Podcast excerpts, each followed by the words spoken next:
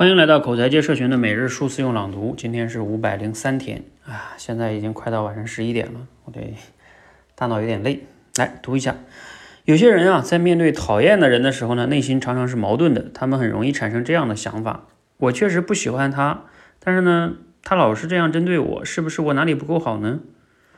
于是啊，会尽可能的讨好对方，幻想着有一天能改变他的态度。一次一次的妥协，消耗自己，换来的可能却是别人更加肆无忌惮的索取。有时候啊，我们付出了善良，以为对方能够是能够被光芒照亮的星星，不料啊，却发现他只是一个想要吞噬一切的黑洞。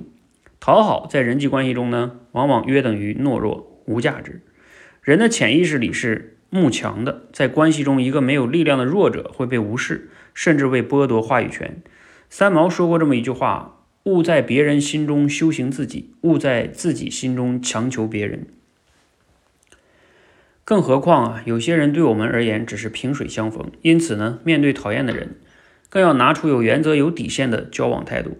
现实中确实存在以欺负他人、看别人笑话取乐的人，与这样的人相处呢，一定要坚持就事论事，对就是对，错就是错，无无需掺杂个人感情。即使心里面有情绪，表面上也要表现的风淡云轻、云淡风轻，而且呢，保持住这样的正经人设。当他一直无法得到情绪反馈的时候，就会知道你不吃这一套，从而知难而退。